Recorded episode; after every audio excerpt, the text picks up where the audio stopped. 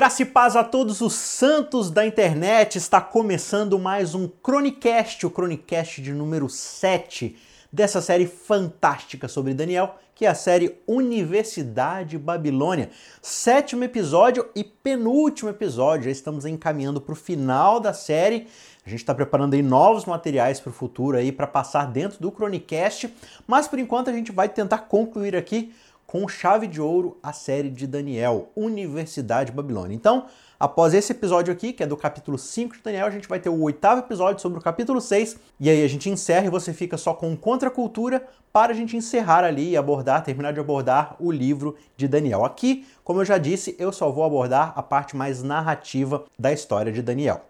Quero fazer um convite para você que ainda não se inscreveu no nosso canal, se inscreve aí, aproveita, clica no botão de se inscrever, ative as notificações para ficar por dentro de tudo o que acontece, de todos os vídeos que saem. A gente está tentando aí trabalhar para cada vez trazer mais material. Em breve teremos vídeos ao vivo aí, algumas lives novamente. E aí você não pode ficar de fora para você saber de tudo que está acontecendo.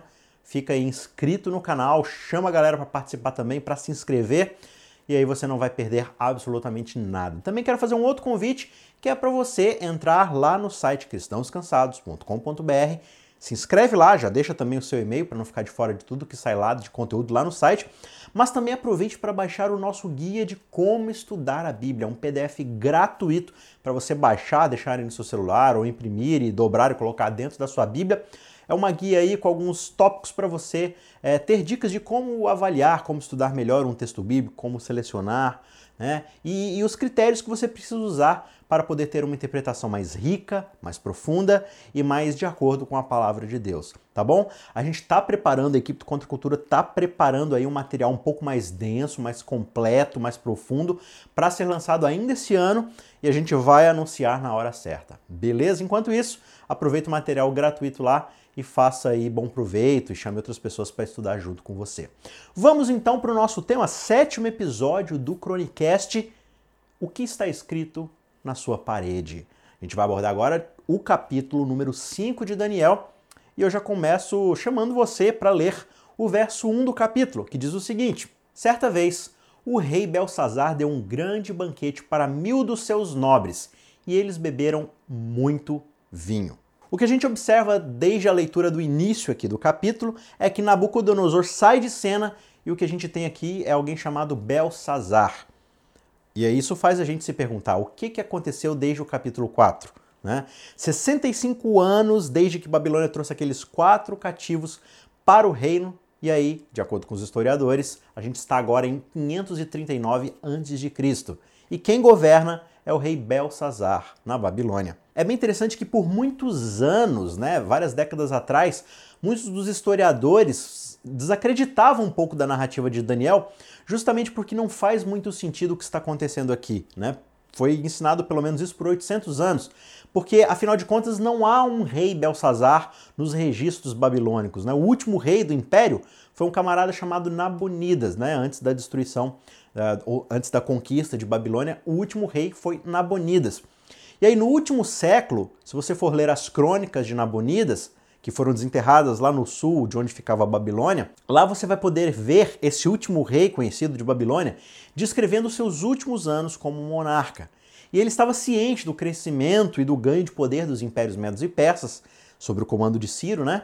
E aí então Nabonidas resolve se retirar para a Arábia, ele se exila lá, se torna um sacerdote, enfim. E ele deixa o seu reinado, o reinado de Babilônia, nas mãos do seu filho mais velho.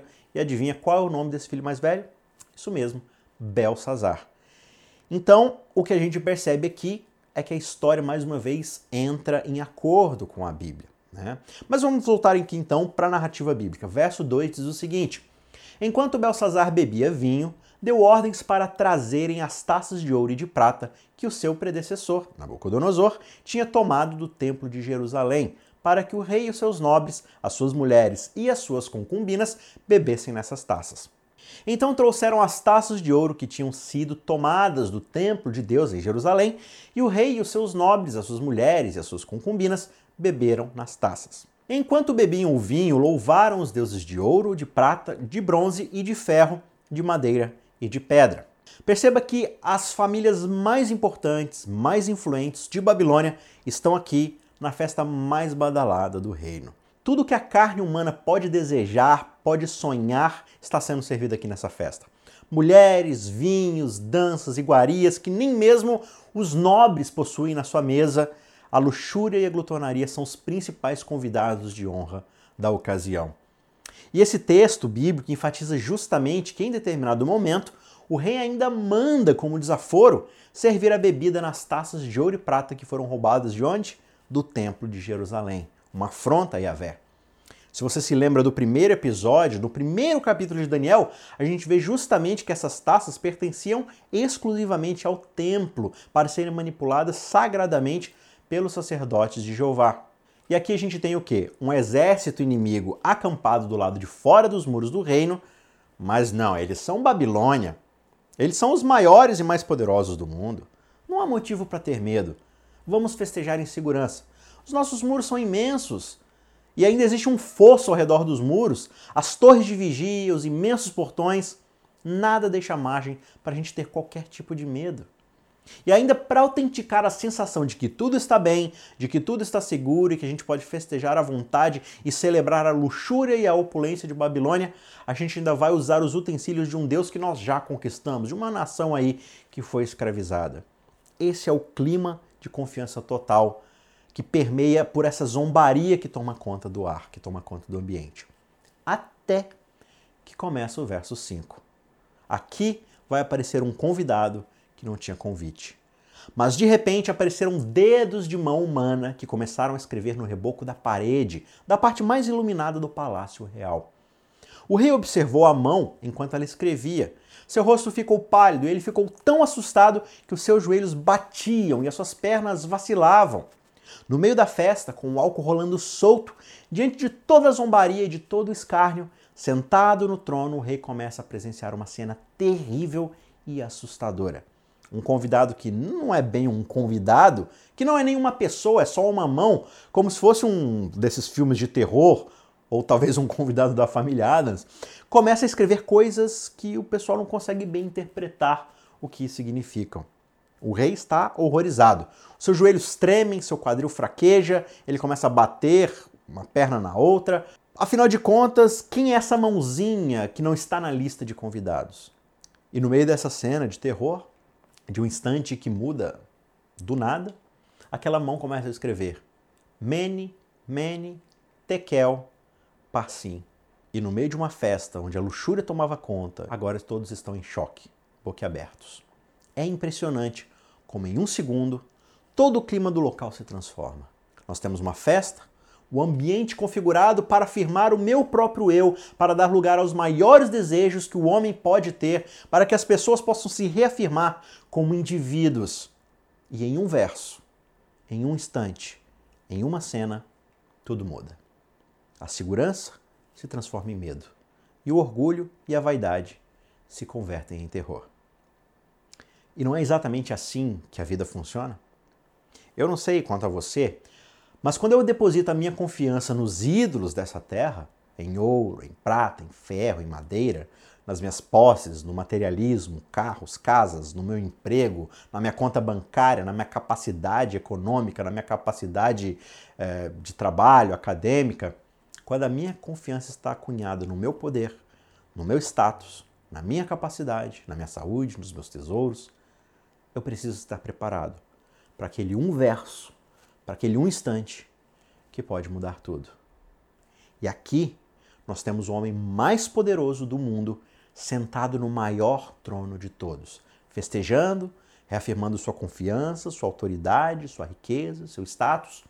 E em um verso: uma mão no muro e tudo desmorona. Mene, mene, tekel, parsim. Nos momentos que se seguem desse episódio, a gente vai ver quase uma reprise do capítulo 2, mas é quase. Existem algumas diferenças aqui, veja só, verso 7. Aos gritos o rei mandou chamar os encantadores, os astrólogos, os adivinhos, e disse a esses sábios da Babilônia: Aquele que ler essa inscrição e interpretá-la, revelando-me o seu significado, vestirá um manto vermelho, terá uma corrente de ouro no pescoço e será o terceiro em importância no governo do meu reino. Veja, Líderes do passado teriam oferecido o segundo lugar de poder. Por que, que o rei aqui está oferecendo só o terceiro lugar? Justamente porque a gente já sabe que existem as crônicas de Nabonida, onde nós aprendemos que Belsazar já é o segundo em poder. Ele está agindo como imperador interino do lugar do seu pai. Portanto, ele já é o segundo em poder e ele só pode oferecer o terceiro lugar. E ele diz: Olha, eu ofereço a vocês ouro, roupas da realeza, poder, status. Apesar de que os deuses deste mundo me desapontaram, meu ouro, meu poder, meu status, nada disso pode resolver os meus problemas e ainda assim isso é tudo que eu tenho para oferecer, para que vocês resolvam meus problemas. Isso é justamente o que Babilônia faz. Se é isso que Babilônia considera importante, é isso que eu tenho para oferecer, é isso que eu valorizo. Verso 8. Todos os sábios do rei vieram, mas não conseguiram ler a inscrição nem dizer ao rei o seu significado. Diante disso, o rei Belsazar ficou ainda mais aterrorizado e o seu rosto mais pálido. Seus nobres estavam alarmados. Eu acho muito intrigante o fato de que o rei não faz ideia do que está escrito no muro, pelo menos não o seu significado. Então por que, que ele está tão assustado? Por que, que ele tem tanto temor, tanto terror? Por que, que ele está batendo seus joelhos? Se eu fosse chutar uma razão, eu diria que é porque, assim como eu e você, ele possui uma pequena coisinha que chamamos de consciência. Essa pequena voz, esse grilozinho que te diz: não abra isso, não coma isso, não clique aí, não entre lá, não haja dessa forma. Essa vozinha que geralmente a gente manda calar a boca. Sabe, lá em Romanos 1, nos é dito que os atributos invisíveis de Deus estão presentes em toda a criação. E que a existência do poder de Deus está escrito no coração de cada ser humano. E quer a gente resolva correr dessa impressão e fazer com que tudo seja sobre nós, ou quer nós caiamos de joelho e reconheçamos a soberania desse Deus, não importa. Recusando esse Deus ou reconhecendo, ele existe. E ele atua de um jeito ou de outro. E agora o que a gente tem aqui? Um rei que provavelmente está pensando: esse Deus existe e ele quer as taças dele de volta. Verso 10. E tendo a rainha ouvido os gritos do rei e de seus nobres, entrou na sala do banquete e disse: Ó oh, rei, vive para sempre. Não fiques assustado nem tão pálido. Existe um homem no teu reino que possui o espírito dos santos deuses. Na época do teu predecessor, verificou-se que ele tinha percepção, inteligência e sabedoria como a dos deuses. O rei Nabucodonosor, teu predecessor, sim, o teu predecessor, ó rei, o nomeou chefe dos magos, dos encantadores, dos astrólogos e dos adivinhos. Verificou-se que este homem, Daniel, a quem o rei dera o nome de Beltesazar, tinha inteligência extraordinária e também a capacidade de interpretar sonhos e resolver enigmas e mistérios. Mande chamar Daniel e ele te dará o significado da escrita. Aqui nós temos uma mulher sábia, cujo nome a gente não sabe, mas que com suas palavras ela se junta à galeria das mulheres importantes da Bíblia que influenciaram e mudaram o curso da história. Mulheres como Ruth, Esther, Noemi, Abigail, Maria, Lídia. Aqui nós temos uma rainha que diz: Eu conheço a história de Deus e sei de um homem que anda pessoalmente com esse Deus. Já fazem cerca de 65 anos desde que Daniel chegou cativo.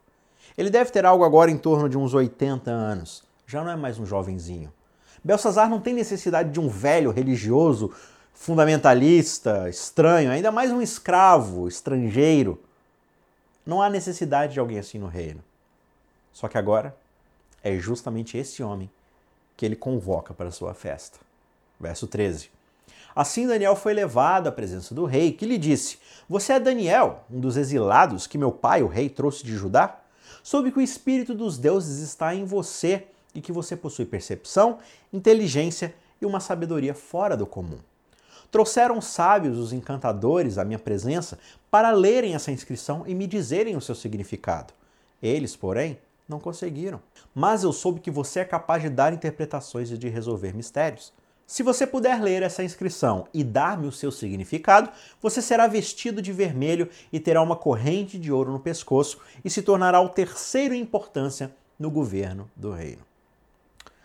Você consegue entender a ironia do que está acontecendo aqui nessa cena, nessa frase do texto? dos primeiros versos, ele usa e abusa dos itens sagrados do Deus Yahvé. Ele zomba desse Deus, fazendo um brinde aos deuses pagãos do seu reino e menosprezando essa divindade que ele não conhece. E agora, uma escrita estranha aparece na parede, causa pânico, e uma vez que os seus deuses temporários o desapontaram, se silenciaram, ele se volta exatamente para o Deus que ele zombou, clamando por ajuda. Daniel, eu sei que o que eu acabei de fazer com as taças tal, mas eu também sei que a única resposta que eu terei está com o teu Deus, pois eu não fui capaz de encontrá-la nos ídolos e nos deuses deste mundo. E é aqui que a coisa começa a ficar boa. Veja, verso 17. Então Daniel respondeu ao rei: Podes guardar os teus presentes para ti mesmo e dar as tuas recompensas a outra pessoa. No entanto, eu lerei a inscrição para o rei e lhe direi o seu significado. Em outras palavras, rei, isso aqui não é uma religião para mim, é um relacionamento com alguém que eu conheço. Eu não estou nessa pelo poder, pelo prestígio. Eu não vou à igreja ou abro a minha Bíblia e faço orações para que algo de bom ocorra com minhas finanças, com o meu emprego, com minha saúde. Eu não caminho com esse Deus para ficar rico ou para ter alguma fama. Eu simplesmente o sirvo. Pode ficar com os tesouros que o Senhor tanto estima. Verso 18. Ó rei, foi o Nabucodonosor, teu predecessor, que o Deus Altíssimo deu soberania, grandeza, glória e majestade. Devido à alta posição que lhe concedeu, homens de todas as nações, povos e línguas tremiam diante dele e o temiam. A quem o rei queria matar, matava. A quem queria poupar, poupava.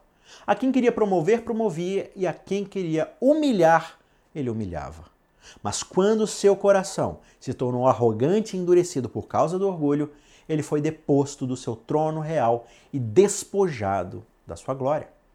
Foi expulso do meio dos homens e sua mente ficou como a de um animal. Ele passou a viver com os jumentos selvagens e a comer capim como os bois. E o seu corpo se molhava com o orvalho do céu, até reconhecer que o Deus Altíssimo domina sobre os reinos dos homens e coloca no poder a quem ele quer. O que Daniel faz aqui é praticamente um resumo dos quatro capítulos anteriores a essa história. Belsazar, por acaso você já esqueceu dos relatos? Você já se esqueceu dos reis que vieram antes de você? Por exemplo, você já se esqueceu de Nabucodonosor, que não conhecia esse Deus e fazia com que tudo fosse sobre ele, porque ele tinha poder, ele tinha posição, dinheiro, influência. Ele fez a si mesmo a estrela do show. Você não se lembra o que esse Deus fez com ele? Deus apareceu várias vezes para lembrá-lo de tudo que ele lhe tinha dado. Até que finalmente Deus o transformou em uma besta do campo e humilhou na frente de todos os seus súditos, até que ele reconhecesse que esse Deus é soberano. E no fim, Nabucodonosor entendeu isso. E aí a gente chega na parte central do capítulo, no verso-chave, que é o verso 22. Mas tu, Belsazar, seu sucessor, não te humilhaste, mesmo que soubesses de tudo isso. Belsazar, você sabe o suficiente sobre Deus para entender quem Ele é e o que Ele quer. E ainda assim você não foi humilde. Você transformou a grandeza de Babilônia que Ele permitiu em algo sobre você. Nabucodonosor não conhecia a Deus e recebeu testemunho dos jovens e do poder de Deus. Só que Belsazar possuía as histórias, possuía o testemunho, possuía os textos, possuía os relatos sobre Deus. E ainda assim, ele decidiu não se humilhar perante Deus. Ele decidiu fazer escolhas contra a vontade de Deus, afrontando a soberania desse Deus. Sabe, muitas vezes a gente olha para as histórias e a gente vê personagens atrás de personagens cometendo erros, que a gente olha e fala: Nossa, mas como é que esse personagem cometeu esse e esse erro? Por que, que ele fez esse pecado? Nossa, mas ele sabia disso daqui e agiu dessa forma. Só que muitas vezes a gente lê o texto bíblico, a gente conhece as histórias, a gente sabe como esse Deus trabalha e a gente sabe os erros que pessoas já cometeram diante dele. E ainda assim a gente ignora a Bíblia, a gente ignora a palavra de Deus e resolve viver a nossa vida como se tudo que nós temos tivesse sido conquistado único e exclusivamente por nós e não nos dado pela soberania e pela glória de Deus para a honra do seu nome. Não é assim que a gente trata a Bíblia? Então, antes da gente crucificar Belsazar, existe um babilônico chamado Belsazar dentro de cada um de nós. Verso 23. Pelo contrário, rei, tu te exaltaste acima do Senhor dos céus. Mandaste trazer as taças do templo do Senhor, para que nelas bebessem tu, teus nobres, tuas mulheres, tuas concubinas. Louvaste os deuses de prata, de ouro, de bronze, de ferro, de madeira, de pedra, que não sabem ver, nem ouvir, nem entender. Mas tu não glorificaste o Deus, o único Deus que sustenta em suas mãos a tua vida e todos os teus caminhos. Por isso ele enviou essa mão que escreveu as palavras da inscrição. E esta é a inscrição que foi feita. Mene, Mene, Tekel, Passim. Sabe, todos nós devemos nossas vidas e os nossos reinos pessoais a esse Deus. Só que nós zombamos dele, fazendo com que isso seja sobre nós e não sobre ele, fazendo com que isso seja um ódio, um louvor ao nosso nome e não ao nome dele. Nós buscamos ídolos de ouro, prata, ferro, madeira e a gente deixa Deus de escanteio. Essa era justamente a filosofia de Babilônia e a mesma filosofia que nos bombardeia hoje. Você é o melhor, você merece, você conseguiu. Foi a sua educação, foi o seu potencial, foi o seu poder, foi a sua influência que alcançou tudo isso. É tudo sobre você. Você é a estrela do show. E nós caímos na armadilha de esquecer que tudo que temos, tudo que somos é um dom perene de Deus. Isso não significa deixar de recorrer a Deus por ajuda, significa justamente negar a Deus a supremacia sobre nós. Veja, você recebeu recursos financeiros? Abençoe outras pessoas para a glória de Deus. Você recebeu inteligência? Auxilie, aconselhe outras pessoas para a glória de Deus. Você recebeu habilidades? Use essas habilidades para servir ao nome de Deus. Não faça com que tudo seja sobre você. Não fique morrendo de medo que você vai perder alguma coisa, porque isso é de Deus, foi Ele quem deu e Ele pode dar mais se Ele quiser. Vamos seguir aqui no verso 25. Esta é a inscrição que foi feita ao rei. Mene, mene, tekel, parsim. E esse é o significado dessas palavras. Mene, Deus contou os dias do teu reinado e determinou o seu fim. Tekel, foste pesado na balança e achado em falta. Pérez, teu reino foi dividido e entregue aos medos e persas. Então, por ordem de Belsazar, vestiram Daniel com um manto vermelho, puseram-lhe uma corrente de ouro no pescoço e o proclamaram o terceiro em importância no governo do reino. Haviam quatro palavras naquele muro e talvez os sábios até conseguissem ler o que estava escrito, só que eles não faziam ideia do que, que significava. Via-se apenas o que estava escrito: numerado, numerado, pesado, dividido. E aí Daniel começa a explicar: Rei, os teus dias estão contados. E Deus disse que eles chegaram ao fim. E você sabe por quê? Porque Deus o colocou numa balança com os valores do outro lado e viu que você estava em falta para com ele. Por causa disso, o teu reino será tomado de você e dado a outro povo. Apesar desse pessimismo todo, o rei ainda homenageia Daniel com aquele manto púrpura, simbolizando toda a pompa de Babilônia, coloca ouro no seu pescoço. E eu aposto que quando todo mundo gritou e reverenciou Daniel pela sua conquista do poder, pela sua promoção, pelo status que ele adquiriu no meio do reino, ele deve ter revirado seus olhos e exaurido um pequeno. Porque veja o que acontece nos versos seguintes. Verso 30. Naquela mesma noite, Belsazar, rei dos babilônios, foi morto e Dario, o Medo, apoderou-se do reino com a idade de 62 anos. Daniel deve ter pensado: ah, que ótimo! Eu sou o terceiro maior líder do reino por 6 horas e 23 minutos. Belezinha, deixa eu ir para a cama que eu ganho mais. Naquela mesma noite, Babilônia foi tomada. E é bem curioso que os historiadores, eles até divergem um pouco em relação a esse evento, porque ninguém aceitaria que um exército como o dos medos e persas conseguiriam conquistar Babilônia dentro da sua própria fortaleza. Só que o historiador Heródoto ele descreve o momento da seguinte forma: abre aspas. Sem perda de tempo, os persas postados nas margens entraram na cidade, com as águas do rio dando apenas pelas coxas. Se os babilônios tivessem sido instruídos com antecedência sobre o propósito de Ciro, ou se o percebessem no momento da execução, poderiam ter feito perecer todo aquele exército, evitando a invasão da cidade. Bastaria fechar as portas que conduzem ao rio e atacá-lo do muro marginal. Os soldados seriam apanhados como peixes numa rede. A verdade é que os persas surgiram quando eram menos esperados. E, acreditar no depoimento dos babilônios, quando os pontos extremos da cidade já se achavam em poder do inimigo, os defensores que se encontravam na parte central ainda não tinham conhecimento disso. Tão grande era a cidade.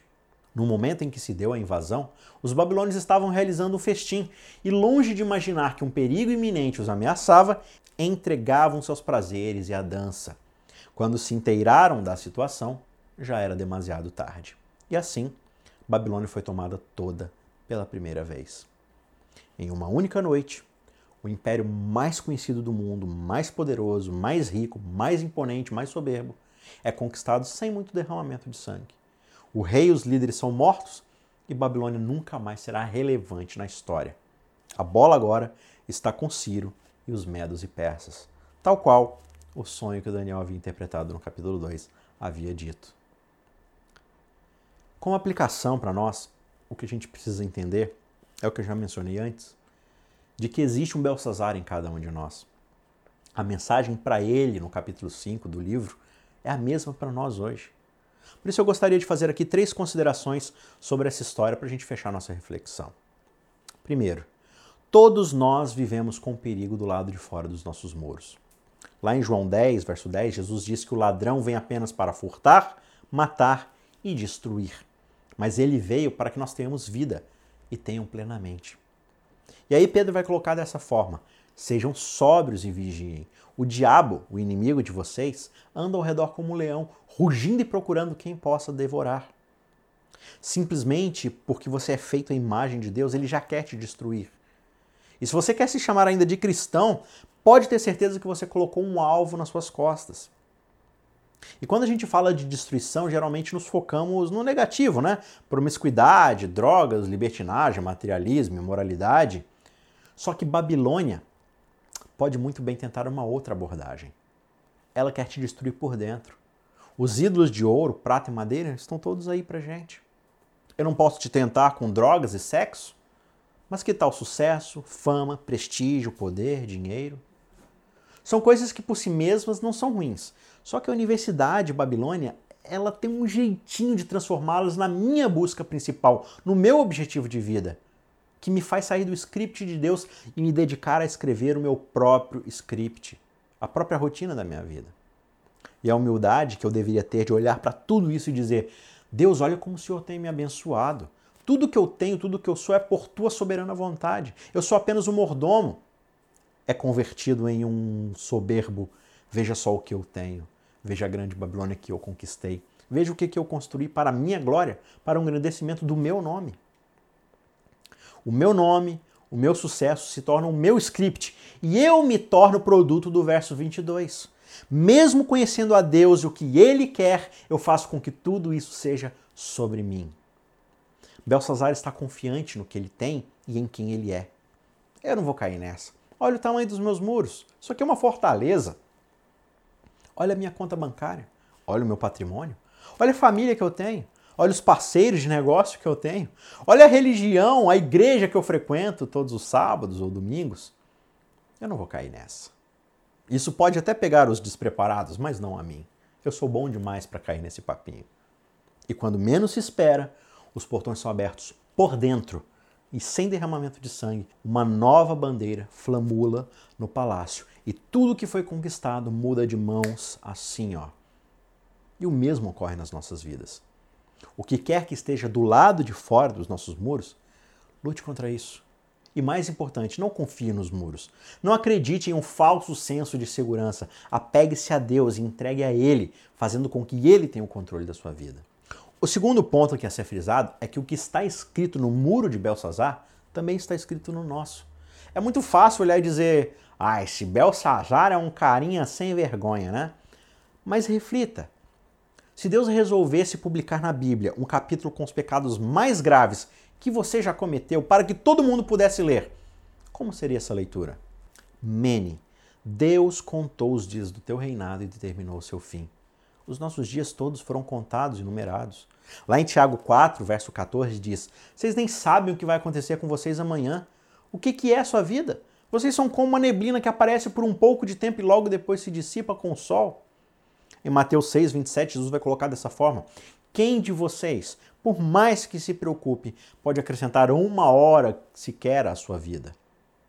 Mesmo que nós vivamos, sei lá, 115 anos, 120, 130 anos, e a gente apareça numa matéria do Fantástico entre as pessoas que mais vivem no planeta Terra, ainda assim é passageiro, sumirá como a neblina da manhã. E no verso 32, Jesus explica que quem se preocupa com coisas passageiras são justamente os pagãos, são os babilônicos, essa é a filosofia de Babilônia.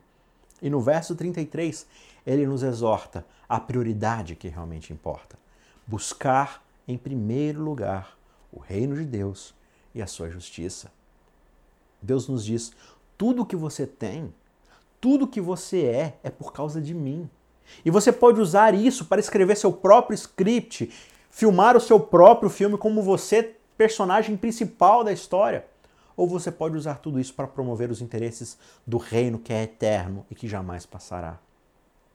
Tekel, foste pesado na balança e achado em falta tudo vai ser provado no fim das contas, quer você queira ou não. Para Belsazar, as coisas aconteceram de forma muito rápida, mas pode ser que para nós demore um pouco mais. Só que mesmo assim, mesmo que seja apenas no fim, as nossas obras serão provadas pelo fogo. Paulo diz lá em 1 Coríntios 3, 11 a 13, porque ninguém pode colocar outro alicerce além do que já está posto, que é Jesus Cristo. Se alguém constrói sobre esse alicerce usando ouro, prata, pedras preciosas, madeira, feno, palha, sua obra será mostrada, porque o dia trará a luz, pois será revelada pelo fogo, que provará a qualidade da obra de cada um. O famoso, sábio rei Salomão escreve um livro inteiro para falar da futilidade e da limitação de tudo que nós possamos produzir aqui nessa terra. E no fim, ele resume toda essa ópera da seguinte forma: Agora que já se ouviu de tudo, que já se experimentou de tudo, que já se viveu de tudo, esta é a conclusão.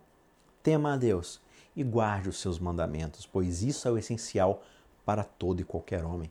Pois Deus trará julgamento tudo o que foi feito, inclusive tudo aquilo que está escondido, quer seja bom, quer seja mal. Par sim.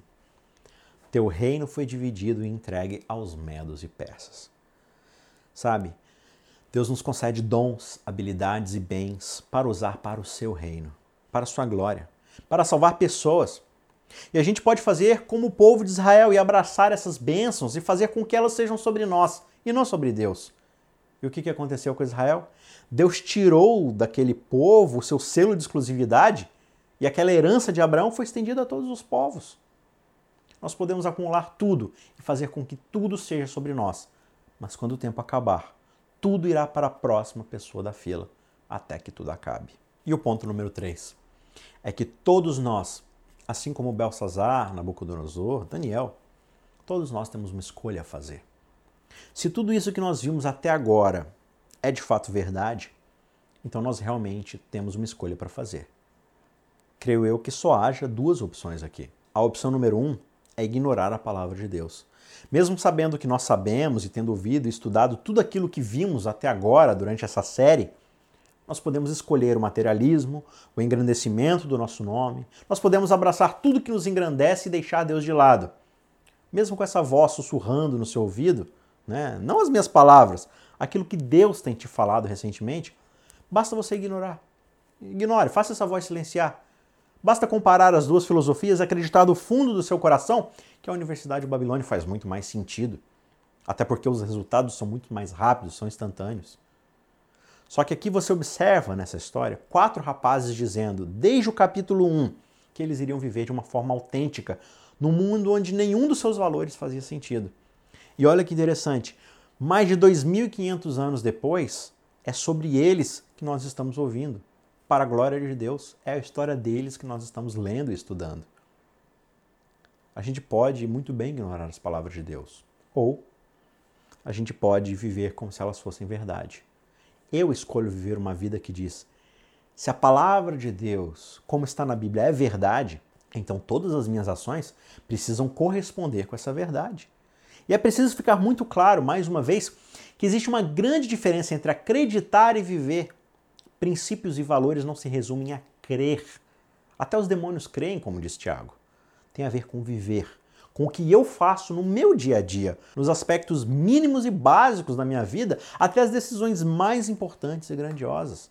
Todos nós temos uma data inicial nas nossas lápides, 1900, 1920, 1950, 1988, 2000. Nós podemos viver como quem vive para fazer o que puder antes de aparecer uma segunda data ao lado da primeira. Ou nós podemos viver como quem sabe que após a segunda data a eternidade nos espera. E Deus nos diz: Olha, eu te dei um reino para que você administrasse para mim, não para que você fosse dono. Não cometa o erro de achar que esse reino é seu. É o meu reino eterno. Você apenas cuida dele para mim, você é o meu mordomo. Ou como fizeram os reis dessa história, você pode fazer com que as coisas sejam ao seu respeito. Durante essa série da Universidade de Babilônia, a tônica é sempre a mesma. Se há uma coisa que o livro de Daniel bate na tecla e deixa claro, é que o reino dos homens é temporário e o reino de Deus é eterno. E hoje ele nos convida, faça parte do meu reino, faça parte da minha história. Em 1 João, o capítulo 2, versos 15 a 17 diz: Não ame o mundo, nem o que nele há. Se alguém amar o mundo, o amor do Pai não está nele. Pois tudo que há no mundo, a saber, cobiça da carne, cobiça dos olhos, ostentação dos bens, não provém do Pai, provém do mundo. Só que o mundo e a sua cobiça passam, mas aquele que faz a vontade de Deus, esse permanece para sempre.